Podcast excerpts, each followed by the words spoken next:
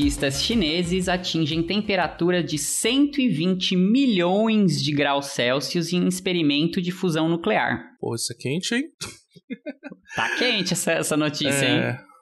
Experimento com tecnologia brasileira é, pretende detectar espalhamento de neutrinos elástico no reator da usina Angra 2. Pessoal, Sato do Futuro aqui. Uh, uma pequena notinha, a gente achou alguns erros nessa segunda notícia quando eu tava revisando o episódio, tá? E pra gente não perder a notícia, eu coloquei algumas inserções ali com a informação correta. Então você vai perceber algumas mudanças de tom de voz ou de volume. Mas espero que vocês nos perdoem, mas a gente acha que ter a informação correta, não passar alguma coisa errada para vocês é mais importante, né? Então, continuem ouvindo aí e desculpa qualquer coisa. Grupo de pesquisa europeu descobre como controlar feixes de elétrons usando luz. Porra, eu sou Eduardo Sato. Eu sou Rodrigo Benevides. E você está no Fizz News. Olha lá, o primeiro do ano. Yes! Feliz 2022 para vocês! É isso. Bom, já, é... O último com coisa no poder, esperamos nós.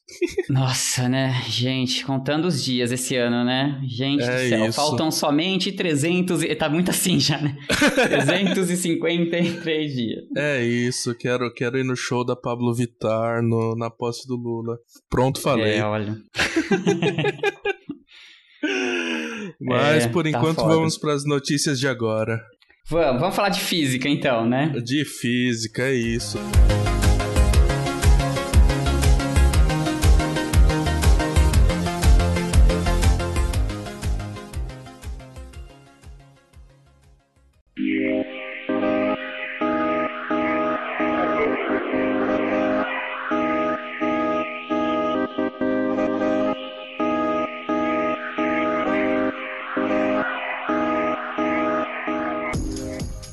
Rapaz, esse primeiro aqui do, dos chineses no Tokamak, 120 milhões de graus Celsius. Cara, eu admito então, que esse que número é tão grande que eu tive que fazer uma conversão de unidades para saber quão quente isso era. Tô tão mais acostumado com electron volt. Ah, é? Quanto é em é. electron volt, então? Eu não faço ah, ideia. Dá, dá uns 13 keV, 15 keV, por aí. Tá. E já tá Ainda não me diz muita é coisa, mas tudo alto. bem. É, keV parece bastante, né? Ah, se você for pensar, ó, vamos pensar assim, no núcleo do Sol. O núcleo do Sol tá fazendo reações nucleares ali, né? Fusão. Então ele é perto de MEV. Então, assim, ainda não é núcleo do Sol, mas tá a poucas ordens de grandeza abaixo. Ah, tá. é bem é. quente, é. assim. E é, assim, é bem brincar de quando você fala, mesmo, né? é, quando você é. fala Kev para um físico de partículas, não parece muito alto, porque físico de partículas normalmente está pensando na energia do centro de massa de uma partícula. Agora, não é isso que a gente tá falando. A gente tá falando de energia média de um gás. Isso é quente pra burro. Assim, é, então acho que bom... vale a gente explicar primeiro o que, que é, né, o experimento, assim, direito, né? Como é que... Sim, sim, sim. A, a ideia desse, do, desse grupo é, é que eles... É um dos, dos vários grupos que tem espalhados pelo mundo aí que, que, tá, que tá tentando há décadas já, né, assim, fazer esse negócio de fusão nuclear acontecer, né? Então é já isso. foi, voltou, já foi, voltou. Mas a tecnologia hoje em dia que tem, que é mais, acho que assim, mais promissora, é esses tais de tokamaks, né? Isso. A ideia interessante deles é, eles querem induzir a reação, então eles começam injetando energia no sistema, mas depois o sistema tá tão quente que ele mesmo vai fazer continuar essa cadeia de fusões, né? E gerar mais energia. Então seria como se fosse uma mini estrela. Assim, você, uhum. você deu aquela energia inicial ali para começar as fusões dos núcleos, e depois ali tem o que? Tem hélio, tem hidrogênio, e vai ser muito, muito parecido com uma estrela mesmo. Você quer gerar fusões e mais fusões, e reações em cadeia. O problema é manter isso por muito tempo, né? Aqui nessa notícia mesmo, eles falam que eles conseguiram manter esses 120 milhões de graus Celsius por 1.056 segundos. Ou é mil segundos? Não, mil, é mil, é, é, mil na verdade. É, é mil? Acho que são mil segundos, é. Ah, tá, ok. Mil segundos já é mais alguma coisa, porque um segundo é muito pouco. Não, é mil é, segundos não, é infinito para física de partículas. é, pode crer, né? Contínuo. Não. Mas, mas então, é, realmente, né? Então, essa ideia aí de, de fusão nuclear, de forma geral, né? O, o, lance é que se der certo um dia, é, é dessas coisas aqui que é, um, é, uma gigantesca interrogação, né? Mas se der certo, nossa, muda muito as coisas para a humanidade mesmo, né? Porque aí é uma fonte de energia muito eficiente e completamente limpa, né? Porque é diferente do que é fissão nuclear, né? Fissão nuclear, a gente acaba com um monte de lixo nuclear, né? E aí esse lixo nuclear, que é o que as usinas nucleares hoje têm, é sempre assim, né? Você começa lá com urano, por exemplo, aí depois que ele decai para outros átomos que você não consegue extrair energia exatamente deles, mas eles ainda são muito radioativos, você não tem muito o que fazer com aquilo, né? Então, é, esse é o grande assim, problema é. da energia Você pega nuclear, todos os né? filhos ali do urânio, plutônio, essas coisas, eles ainda são radioativos, né? E o que, que você faz com isso daí? O pessoal agora uhum. coloca nos barril e concreta, né? Mas Exatamente, é esconde. É muito super inteligente. É muito pôr a sujeira debaixo, varrer a sujeira debaixo do tapete, tipo, literalmente, é. assim, né? Tipo, ah, vamos pôr aqui debaixo aqui da terra nessa mina, né? É, ou você coloca numa piscina lá para ficar monitorando, ou você concreta bem no fundo da terra, assim, tipo, bem longe. É. Mas digamos assim que uma hora acaba o espaço, né? É. e você não e vai parar de gerar energia. são muito perigosas, né? Que são, que, enfim, como todo mundo sabe, né? Os vários, alguns Isso. desastres nucleares que aconteceram aí são sempre muito perigosas, né? Agora, essa de fusão nuclear é outra coisa, né? Porque, na verdade, você está começando com átomos muito simples, né? Com, ou com próprio hidrogênio, ou com deutério, né? E o que você está formando é, é, ainda são átomos muito simples, né? Se, se, a, se acontece a fusão mesmo, você está formando hélio, você está formando coisas muito pequenas ainda, que não são radioativos, não são, né? Então, o máximo que pode acontecer, supondo que rolasse uma, um Chernobyl, assim, numa usina de fusão nuclear, o máximo que vai acontecer é acho que acabar a energia, é meio isso, assim, né? Não, vai, não tem nenhum é, desastre, assim, né? É, ele não tem o efeito pós, né? Mas ainda tem muita energia lá dentro, né? Se ele explodir, ainda é uma bomba. É, isso é verdade, isso é verdade, né? É, é, é uma bomba muito poderosa, sentido, né? assim, o plasma ali tá com uma energia super alta, assim, então vai causar dano se uma usina dessa explodir? Com certeza vai, mas assim, qualquer usina que explodir causa danos, né? Agora, assim, esses danos devido a resíduos, não, né? É, aonde vai parar a cadeia de fusão depende de quão, quão alta a temperatura é, né? Se você pega o Sol, ele vai começar fundindo é, é, hidrogênio, basicamente, né? As chamadas cadeias PP, né? E aí vai parar em o quê? Um carbono, nitrogênio, oxigênio, desses elementos. Não são elementos muito pesados. E mesmo se você tiver os isótopos radioativos desses elementos, eles não são tão radioativos, né? Você não tem tanto medo de ter, sei lá, carbono 14 ali, sabe? Não é algo absurdo, né? Mas sim, temos que tomar cuidado com a execução dessas fusões, né? Tem que ser bem controlado. É, claro, mas é assim, o pessoal tá fazendo São direitinho. Milhões né? de graus, né? Milhões. Exato. É muito bizarro, né? É, é e... assim que cria cientista maluco. Não sei se vocês lembram do Dr. Octopus do Homem-Aranha, né? Inclusive apareceu nesse último, né? Desculpa uhum. quem não assistiu, mas eu acho que já faz tempo suficiente pra gente poder falar pelo menos quem aparece no filme. Uh, o, a pesquisa dele toda é baseada em ele conseguir trítio para ele conseguir uma reação de fusão que vai gerar energia pra, pra cidade. Tanto que a frase, a catchphrase dele é o poder do sol na palma das minhas mãos. Porque ele quer trítio. E trítio é caro pra burro, né? Ah. Olha que interessante. É, então, e aí esse tokamak é, é, um, é um nome meio engraçado, né? É, mas virou bem comum, assim, né? Que é o tipo padrão. Porque ele, é, é ele vem da ideia do seguinte, assim, né? Para você gerar essa fusão, o pessoal tenta fazer isso mesmo, né? Copiar o Sol, no fim das contas, né? Tentar gerar temperaturas mais e mais e mais e mais altas, né? E é um jeito de fazer isso é usando plasma, né? Que é você ionizar um gás e, e colocar esses íons para se mover muito rápido, né?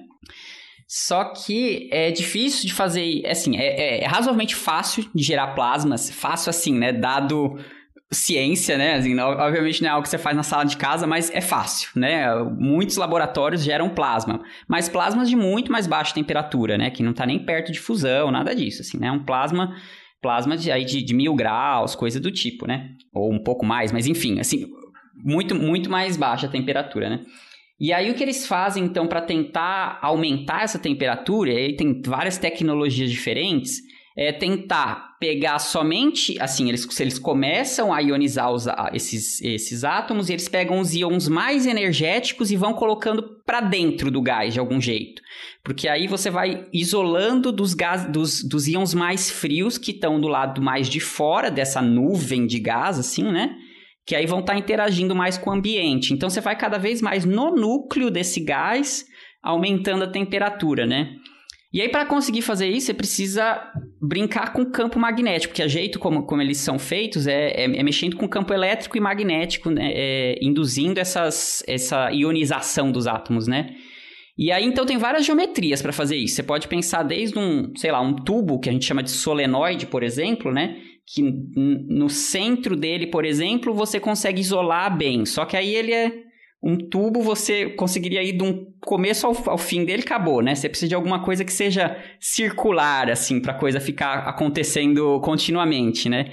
E enfim, aí tem um monte de geometrias diferentes que as pessoas pensaram ao longo das décadas aí para fazer isso funcionar legal. E aí a que dá mais certo hoje em dia é esse tokamak, que ela basicamente é um, é um toroide, né? Uma rosquinha, basicamente, né? Um donut, assim, né? E aí a ideia é que os, as linhas de campo, assim, a geometria é feita de tal, tal jeito que ela vai meio que é, é meio que girando no entorno do, do, do Dunnit, assim, a, a linha de mais alta intensidade de campo. Então você tem uma coisa que a gente, uma, que a gente chama assim helicoidal ao longo do, do, do Dunnit, né? Enfim, então, é, é, é, então brincando com essas geometrias que eles conseguiram chegar nesse formato chamado tokamak, que é uma sigla que tem a, é, como é que é? Eu até anotei aqui. É, é uma sigla para câmara toroidal com, com campos magnéticos. Enfim, é, a sigla, né? Tokamak. É. E aí, assim que eles conseguiram aumentar bastante a temperatura, né? Uhum. É, e uma coisa importante a se colocar é: a gente quer gerar energia com esse experimento. Então, assim, a gente tem experimentos que conseguem gerar plasmas de mais altas temperaturas? Tem. Mas a gente gasta energia, muito mais energia do que geraria em qualquer coisa, né? Aí depende muito do, do objetivo do seu experimento. Uh, o experimento que eu conheço que chega a mais alta temperatura é o Hélice, que é um dos experimentos do LHC que basicamente vai acelerar muito, muito forte, é, muito, a muitas altas energias, né? É, núcleos de algum elemento, normalmente ou é ouro, chumbo, uh, são elementos assim, né? Uh, e você choca eles. E aí você vai gerar uma pequena quantidade de um plasma ali, e nesse caso ele chega a acima de 100 MeVs, né, que é o suficiente para você gerar o, o famoso quark gluon plasma. Mas ali eles estão interessados em estudar física fundamental, né? O que eles querem entender lá é o que, que acontece quando você destrói esses núcleos em tão altas temperaturas, né? É, o que, que acontece com a coesão desses átomos, esse tipo de coisa, né? Agora, para gerar energia, amigos, tem que manter um negócio ali por muito tempo e uma hora você tem que parar de injetar energia, né? Ele tem que ser autossustentável.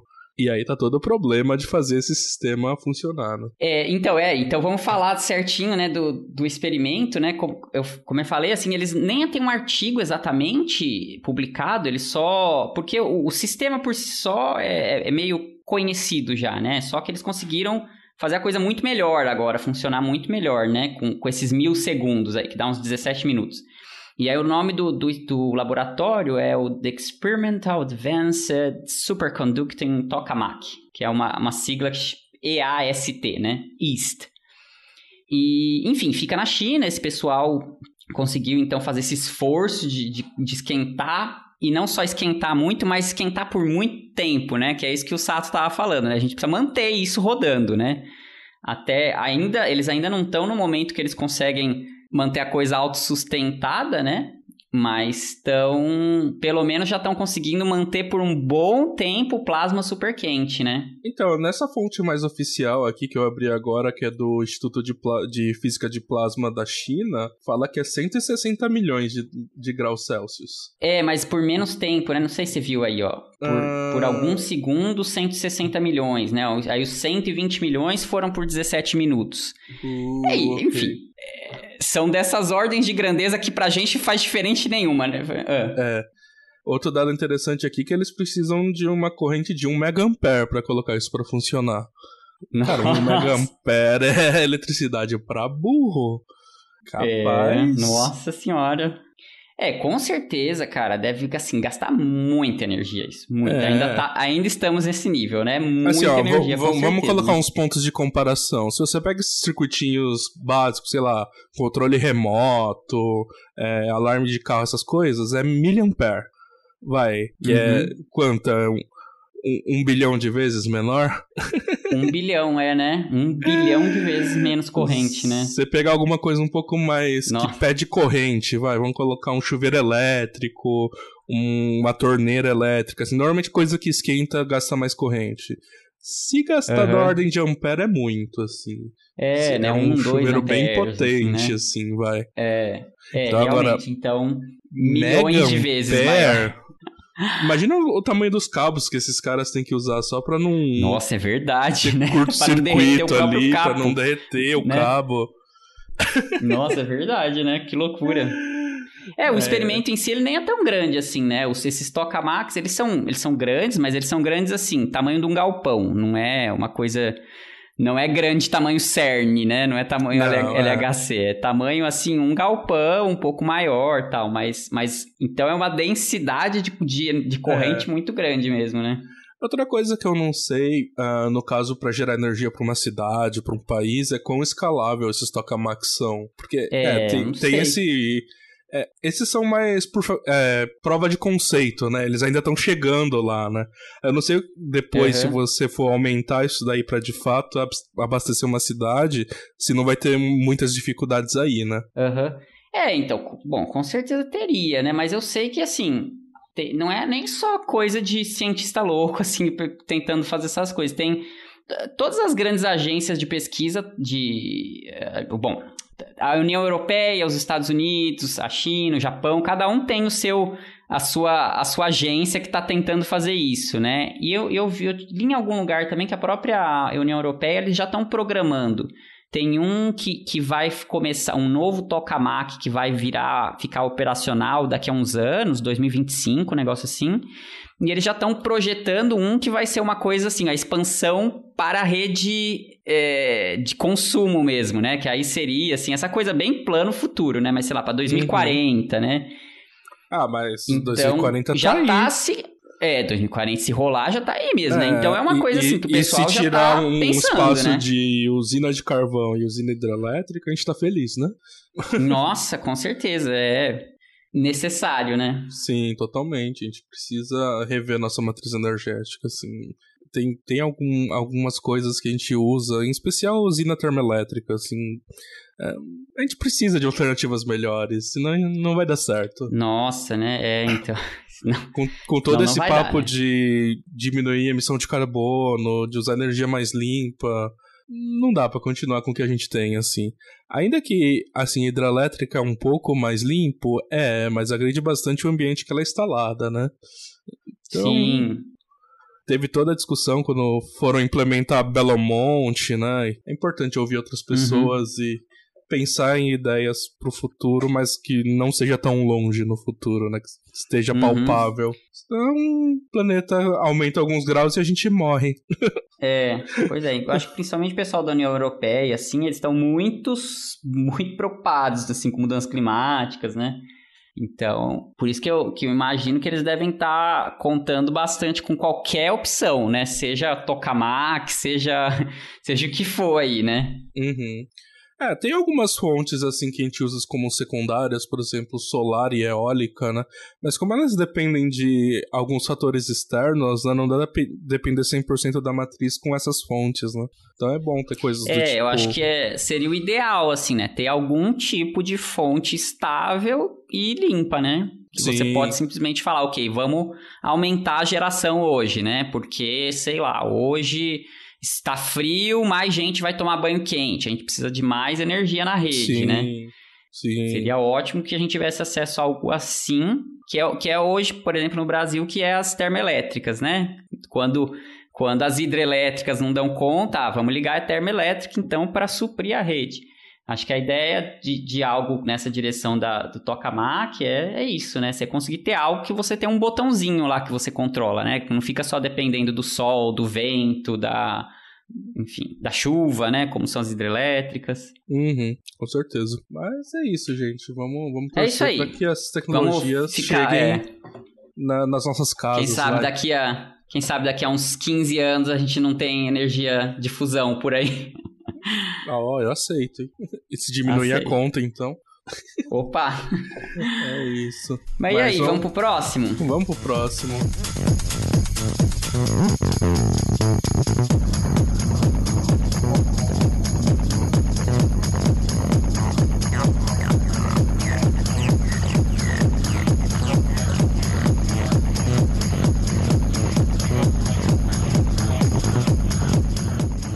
Próximo é legal, que é, que é mais próximo do que eu fazia bastante, né?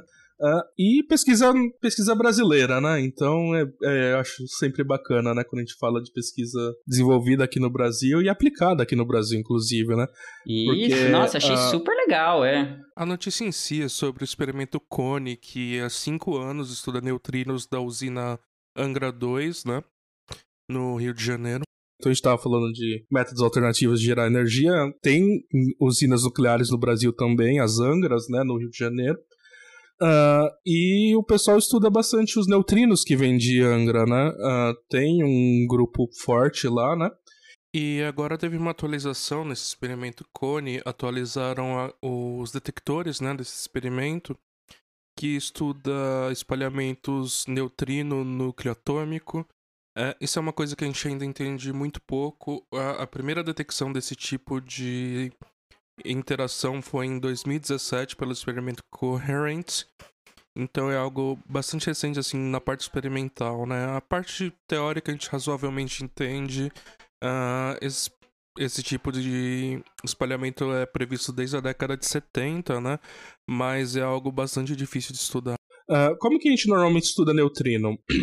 Normalmente, para detectar neutrino, a gente usa uma coisa que chama decaimento beta inverso. Uh, a gente lembra lá do decaimento beta usual, né? Que é um nêutron que decai num próton, um elétron e um antineutrino, né? Uh, joga tudo pro outro lado. Então seria um próton que captura um neutrino, aí libera um. Calma. Uh, libera um positron e um e um nêutron. Então, assim, a gente sempre vai procurar partícula carregada nesses casos, né? Então, assim, ou é um elétron, ou é um nêutron que. Desculpa, ou um elétron, ou um pósitron que surgem no nosso experimento, né? E a gente faz essa detecção indireta. Só que para você conseguir fazer esses decaimentos beta inversos, você precisa de uma energia razoavelmente considerável, né? Porque você está criando novas partículas nesse sistema, né? Uh, quando você vai estudar é, espalhamentos neutrino-núcleo, não é assim. Basicamente, o neutrino está interagindo com o núcleo e fazendo ele dar uma, uma sacudida, uma balançada. E aí você quer detectar isso. Então, entende quão mais sensível tem que ser esse experimento. E aí, para fazer isso, normalmente ele está num, num cintilador, né? Esse núcleo, que vai ser atingido pelo uh, pelo neutrino, né? E aí, como ele está ali no, no meio de um líquido cintilador, ele vai produzir algum tipo de luz que pode ser detectado por um, por um sensor de luz. No caso do cone, a situação é diferente. Ao invés de escolher um núcleo que vai atuar como um cintilador, ou seja, liberando luz, uh, o que ele vai fazer é usar o próprio detector como um alvo, tá? Então, imagina lá, o alvo é uma matriz CCD, né? Um, um, uma matriz de pequenos detectores. Aí, nessa matriz, né, cada detector é um pixel, né? Uh, o neutrino vai espalhar com um átomo de silício desse pixel. E aí ele vai sofrer um pequeno recuo, né? Um pequeno deslocamento, né? Uh, Isso vai fazer com que seja possível você ionizar o material, né? Você liberar elétrons ali uh, como uma fluorescência, né? Do, do silício. E você detecta isso, esses elétrons de fluorescência. Então é bastante interessante, é uma tecnologia diferente que promete ser muito mais sensível, né? Uh, e que permite você uh, estudar espalhamentos com muito menos energia. Uh, lembrando que, assim, quando a gente está pensando em estudo de espalhamentos neutrino-núcleo, a gente está interessado na física do modelo padrão de baixas energias. E é interessante porque, assim, a gente sabe calcular bem a, a, a seção de choque, né, de neutrino núcleo, mas a gente não tem muitos dados experimentais sobre isso, então seria uma confirmação legal ou, ou uma possibilidade de detectar coisas fora do modelo padrão, que é mais interessante. Porque se der um número diferente do que a gente está prevendo, provavelmente tem outra interação acontecendo além dos que a gente prevê, entende? Ah. Então é um jeito de testar física de modelo padrão isso. Olha só, um jeito mais... E eu achei, achei bem interessante porque é isso, assim, se eles não eles não construíram um acelerador de partículas, eles só, eu acho que bateram na porta e falaram, oh, a gente pode é. montar experimento aqui do lado, aqui, né? é isso. Aliás, o Cone tem os melhores resultados para colocar limites em teorias que prevêem bósons intermediários de baixas massas. Uh, vocês lembram lá que a gente tem as interações fundamentais, né? Eletromagnética, forte, fraca e gravitacional, né? Mas de repente a gente pode ter outro, uh, outra interação, né? E ela também seria mediada por um bóson. Se esse bóson for leve e neutro, o Cone coloca umas restrições bem fortes para quão forte pode ser essa interação. São as melhores que a gente tem até hoje. E assim, é sempre é... bom ter um experimento de neutrino próximo a esses reatores, até você detecta algumas anomalias às vezes, né? Ah, e tem ah. vários experimentos famosíssimos de detecção de reatores, tem o Double Shoes na França, você tem o Chemland, que é no Japão, e o Japão é, é, é, é, um experimento bastante diferente porque lá tem várias usinas pequenas. Então, várias hum. usinas a distâncias diferentes, você meio que pega o efeito médio delas. Ah, legal. Que praticamente toda a energia do Japão lá é gerada por usina nuclear, né? Diga. Nossa, loucura, né? Se pensar nisso. É. Então, mas eu, eu li também que esse, esse experimento deles é o único no mundo, aparentemente, que usa essa tecnologia de detecção usando os CCDs, né? Que, Acredito que, que sim. Aí é, é, a maioria dos que... experimentos é, sei lá, ou usa fotomultiplicadora, ou usa. que, que uhum. mais que pode se usar? Eu, eu, eu, não sou muito especialista na, na área experimental. Né? instrumentação, né? assim. Mas assim, é... é... eu já vi algum pessoal falando, né? É, a ideia é uhum. é sempre você detectar a luz de cintilação. E eu não sei assim se o comprimento de onda é bom para usar um, um, tipo de detector ou outro tipo de detector, né? É, deve, deve ser, né? É, uhum. É, normalmente se escolhe o detector a partir do que. Uh, qual que é melhor para detectar, né? E eu sei que essa luz de cintilação ela tem um comprimento de onda bem específico, né? Então eu acho que a uhum. tecnologia vai variar aí, né? Tá, faz sentido, faz sentido. Já no, no caso que a gente está pensando aqui, né, a gente não está nem usando luz para gerar a carga ali que vai ativar a CCD, né? A carga está sendo gerada pelo próprio espalhamento do neutrino, então é outra coisa. É, e eu vi que então o que tem de legal, assim, que, que os, os, brasileiros contribuíram aqui, e um pessoal da UFRJ, né, vale mais uma vez falar o nome, são as professoras, acho que as duas são professoras, se eu não me engano, a Irina Nasteva e a Carla Bonifazi, do, da, da física da UFRJ. E então o que elas desenvolveram foi esse detector baseado em CCD. Aí CCD, deixa, deixa o físico aplicado aqui falar um pouquinho de CCD. então a CCD é um é uma sigla para é Charged Coupled Capacity, não, desculpa.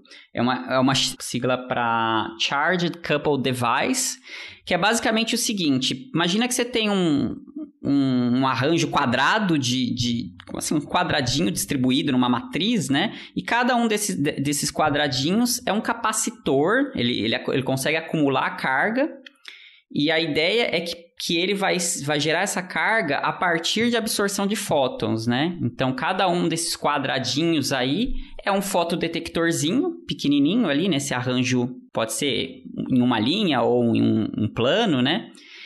E e aí, até aí, beleza, o que, que tem de especial nisso, né? Você poderia só juntar um monte de fotodetector, mas o que, que você faz com isso depois, né? Porque você precisa ler essa informação de algum jeito, né?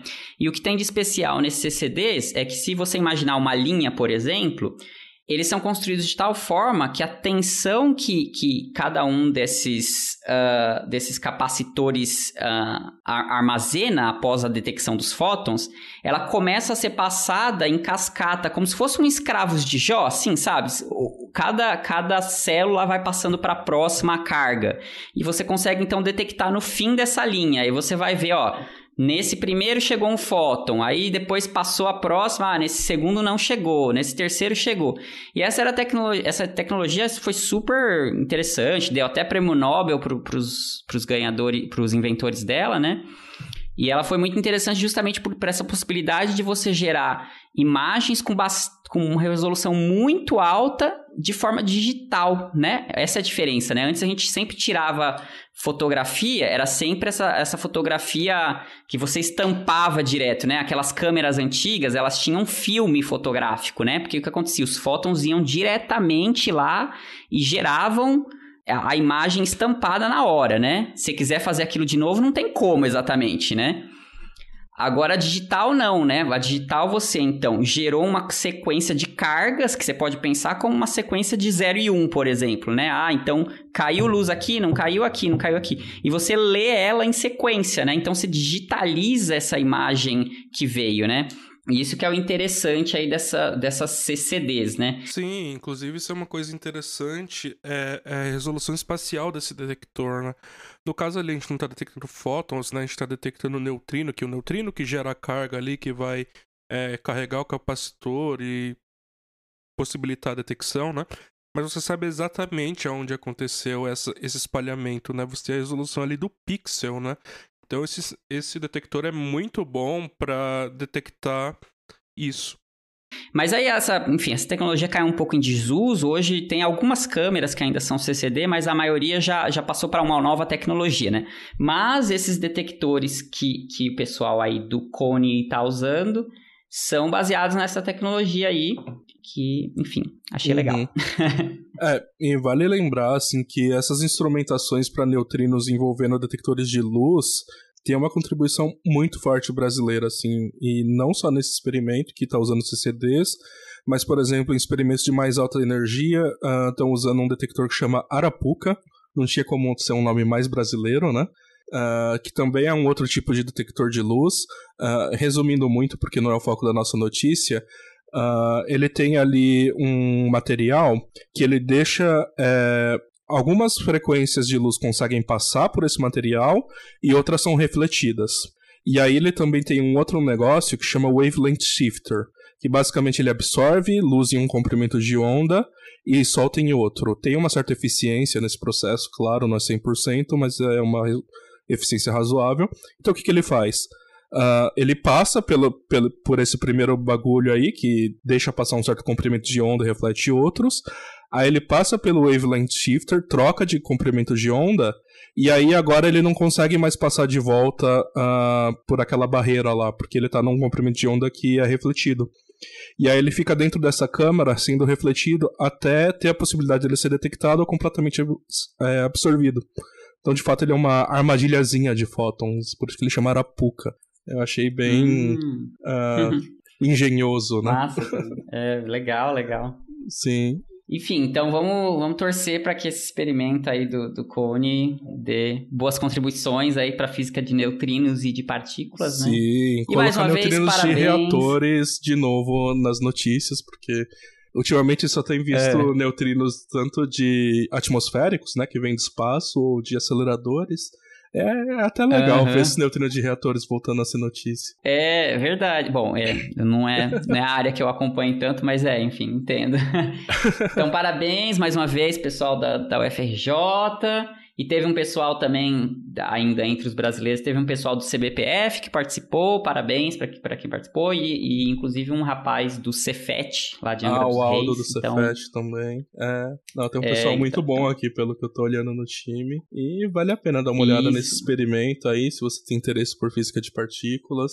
Porque, de novo, é uma área pouco explorada ainda, espalhamento neutrinos núcleo, e vai que a... E no Brasil, a, gente! A dica que a gente precisa do modelo padrão tá aí. Vai que tá aí, cara. Vai que, né? Já pensou? é. E mais um motivo para quem se interessar ir atrás desse experimento, às vezes até, né, juntar o grupo, é em Angra dos Reis, gente. Fala se não deve ser uma maravilha morar em Angra dos Reis, velho. Você tá ali, a praia, bonita, é né? No isso. Rio, olha aquela coisa gostosa. Nossa. Muito bom, Um gente. dia você Muito- faz muitos bons shift. motivos pra isso. Um dia você faz shift mon- monitorando o reator, outro dia você vai pra praia. Aí, ó. É, então. Equilíbrio, um pouco de droga, um pouco de salada. Mais um pouco de droga. E Nossa. vamos para última notícia, então.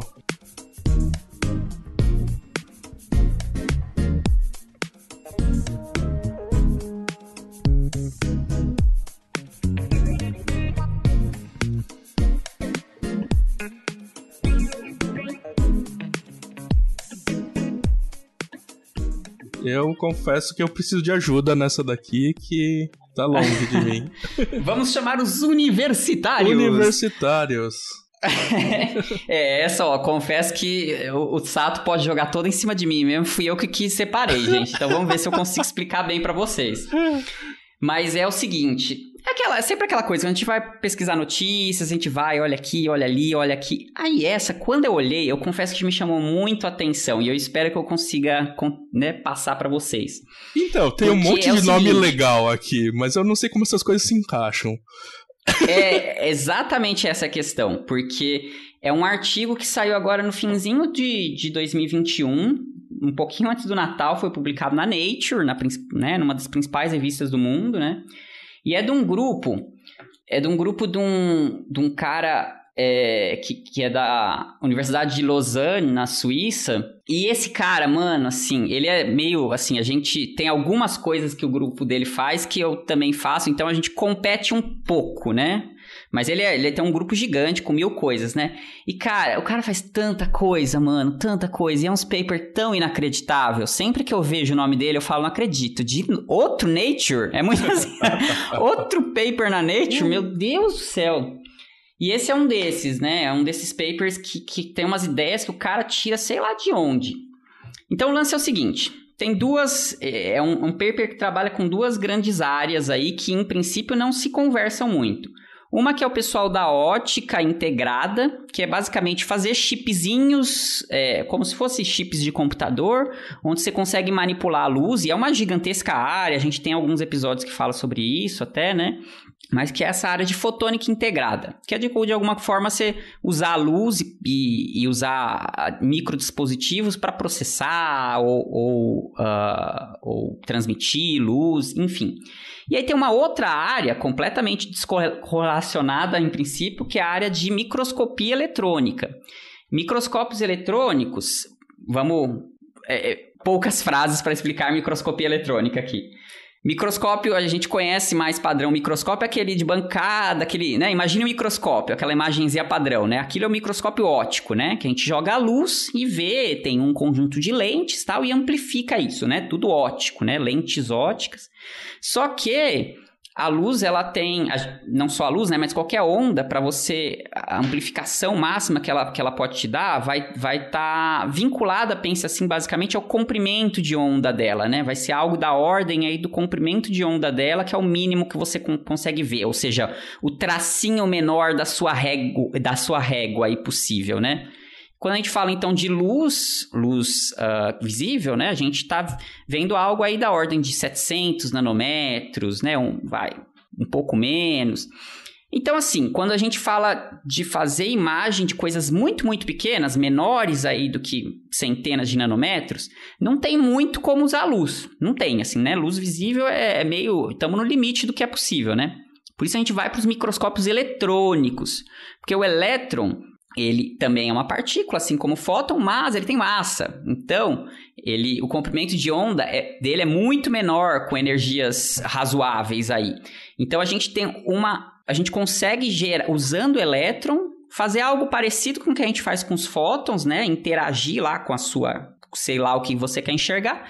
E aí você olha para os elétrons refletidos ou transmitidos, né? E, e assim que você consegue fazer, então, imagens muito menores. Aí você consegue ver coisas 10 nanômetros, até menos, né? E aí você Beleza, descobre essas- porque todos os livros que você viu até hoje estavam cores fantasia ou algo do tipo, porque não tem cor, não tem mais luz ali. né? Tá Exatamente, é importante dizer isso. É, processando a né? imagem, né? A gente tá transformando um- uma planilha de dados numa imagem ali, né?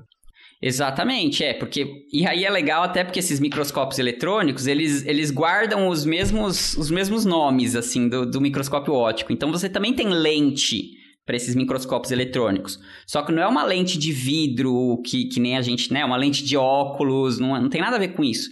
A lente desses microscópios, na verdade, é uma, é um, são fios, né? São, é uma bobina de é, magnética que você consegue controlar o campo elétrico elét ou o campo magnético numa dada região, né?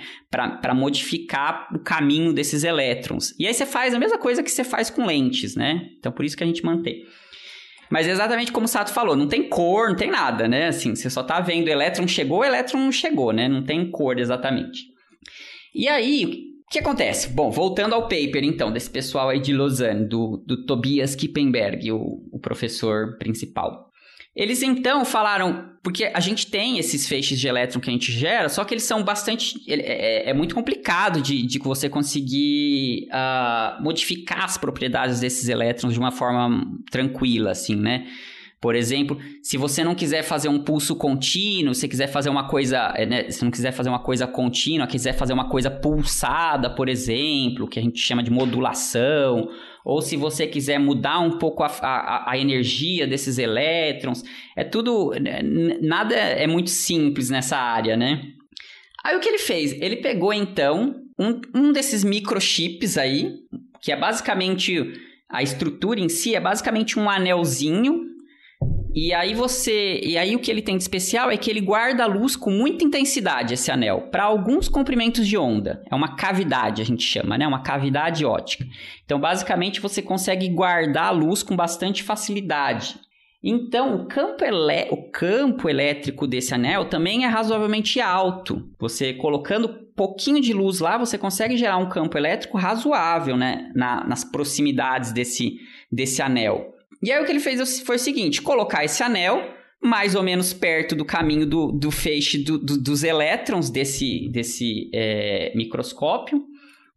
Então, mudando a potência que você joga de luz nesse anelzinho, luz, né? Luz pode ser lá, não é visível, mas pensa como se fosse luz visível, né? Próximo do visível, é infravermelho mudando a potência nesse anelzinho, você consegue, é, por causa da interação com o campo elétrico gerado por esse anel, ele consegue manipular o, o feixe de elétrons.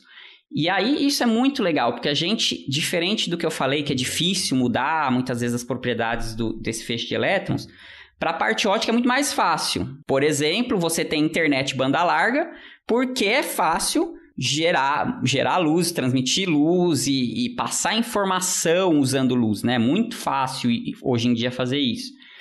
Então é isso que ele faz. Ele tem alguns experimentos nesse, nesse artigo que eles uh, modificam a, as propriedades da luz dentro desse, desse anel e vê como se, se se transmite para o feixe de elétrons e, e vê que, é, que eles realmente conseguem manipular isso, né?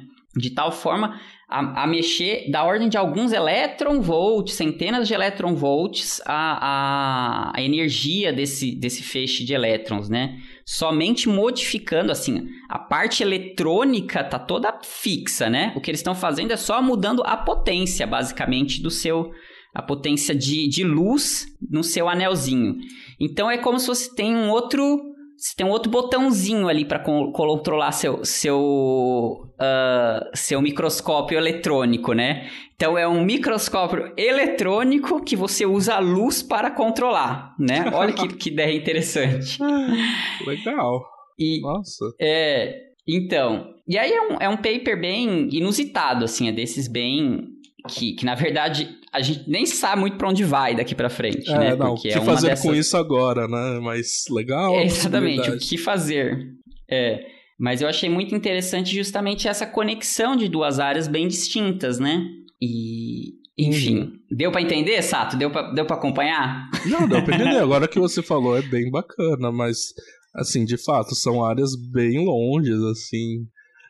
Microscopia é, né? tá ali num canto, a ótica tá ali no outro. Dispositivos integrados e tal. Fala, caramba. Ah, de repente eles conseguem, sei lá, melhorar a resolução do microscópio, ou sei lá. É, o que eles dizem é que é nessa direção, assim, né? Porque, porque na verdade, esses. Eu, eu falei só da parte de microscopia desses, desses microscópios, né? Mas. Mas esse tipo de tecnologia ele é usado para muitas coisas hoje em dia, não só para fazer imagem, né? Mas eles também são usados os que são chamados STEM, que são os microscópios eletrônicos de transmissão. E o S vem de onde? Eu não lembro de onde vem o S. Espectroscopia, não? ST... Talvez. STEM. Bom, esses, esses microscópios eletrônicos de transmissão, eles são usados também bastante para manipular coisas uh, é, a nível atômico mesmo, né? Então, tem, tem muitos grupos que fazem isso hoje em dia. Eles conseguem usar esses feixes de elétrons para realmente pegar átomo a átomo e fazer e construir é, alguma coisa. Tem... é Scanning Tunneling Microscope. Ah, Scanning Tunneling Electron é, é, Microscope, é, né? Esse é. o, esse é o basicão, né? O de tunelamento. O que você está falando é o AFM, né? O de força atômica? Não, não, não. não? É o T, TEM, é o de transmissão mesmo, né? Ah, ok, ok. Microscope. Porque esses de transmissão, eles passam através, né? Você pode jogar um elétron e ver a reflexão. Esses são os, os de os SEM, que são os microscópios de elé, elétrico, elétron, ah, el, Scanning Electron Microscope, microscópico, microscópio elétrico de, ai meu Deus, confundi tudo, gente. Um monte de sigla, um monte de sigla, ah, gente, mas o importante é, um é, um você no... é, é um você vê a reflexão do elétron e um você vê a transmissão mesmo. Ele, transmissão, o elétron tá. passando pela amostra, né?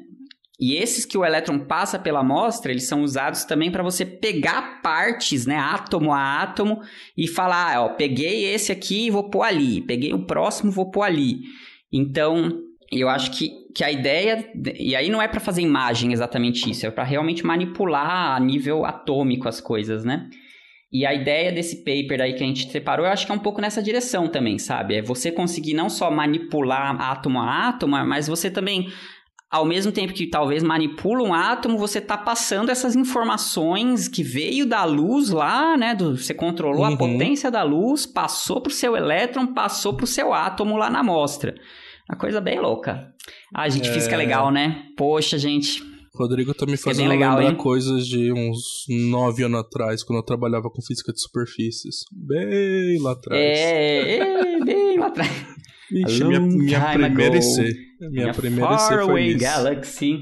Só que eu era eu era o proletariado que desenhava a peça do manipulador, né? Eu não era o cara que fazia os microscopia. Ah, é, mas tem que começar de baixo, né? Tem que começar de baixo, né? Ainda mais na experimental. É. Eles colocam pra é. carregar piano. É meio isso. mas, mas, fechamos as notícias, então. Fechamos, é. Acho que é isso. Temos um programa, né? Temos um programa. E é isso, pessoal. Vocês já sabem, né? Se vocês tiverem outras notícias que vocês querem que queiram comentadas por nós ou por alguém específico de nós, nos avisem, mandem e-mail, escrevam no Twitter, no Instagram. Uh, não sei se vocês gostam do meme ainda, no Twitter, no Instagram. Ai, no é. mais é isso. É Obrigado isso aí, por nos ouvirem até aqui. Aquele abraço e até a próxima. Fiquem bem por aí, se cuidem, usem máscara, Verdade. pelo amor de Deus. Continue usando máscara, a gente precisa. Tem uma Omicron aí. Oh, daqui a pouco vai acabar o alfabeto grego, cara. E vocês ainda não usam máscara? Ai, por gente, favor, é, né? Não. Não isso aí, né, gente? é isso. Alguém, a gente precisa de carnaval, né? Então. É. Vamos lá. Abraço, gente. Tchau, tchau. Um abraço. Tchau.